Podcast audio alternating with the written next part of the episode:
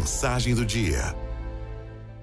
Hoje com o texto da Mila Costa, especial para as avós. Eu juntei a minha sogra e a minha mãe quando a Manuela, minha filha, nasceu. A minha sogra faz tudo dentro de uma casa, é pau para toda obra, é incansável. A minha mãe, zero casa, zero cozinha. Mas o principal vem agora.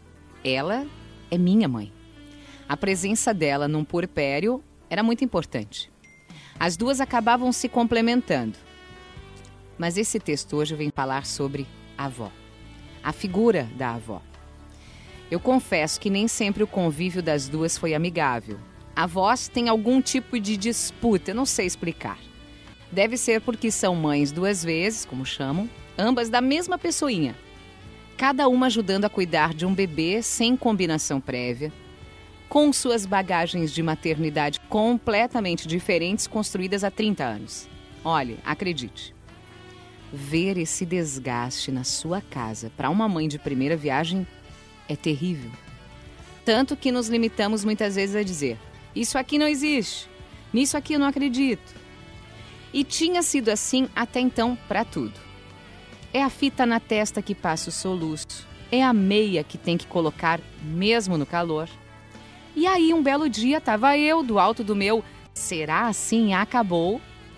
Quando eu li um pediatra falando sobre a voz, numa frase tão intensa que me fez vir aqui contar toda essa história só para repassá-la. Ele dizia assim: Avós são intensos assim e querem ficar muito tempo juntos fazendo o que acreditam que seja melhor, porque sabem que tem pouco tempo para isso. Aquilo me constrangeu profundamente. Não porque agora as regras serão delas, isso não muda. Mas porque quantas vezes eu fui intolerante a alguém que ama incondicionalmente e sabe que, em sua maioria, na ordem natural, não conseguirão ver muita coisa. Se agarram ao hoje como se fossem reviver a época de mãe. Agora, de maneira mais leve, mas com o mesmo, até com o dobro do amor que tinham pelos filhos.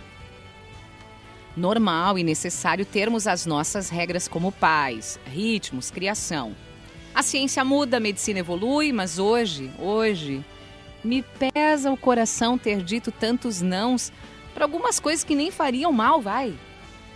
Dia desses eu coloquei a fitinha que não passa soluço na testa da Manuela. Não fez mal. E na hora, não pela fita, o soluço passou. E houve um profundo orgulho delas em estarem ali, vivendo naquele momento com toda a intensidade de amor este curto tempo para ser avó.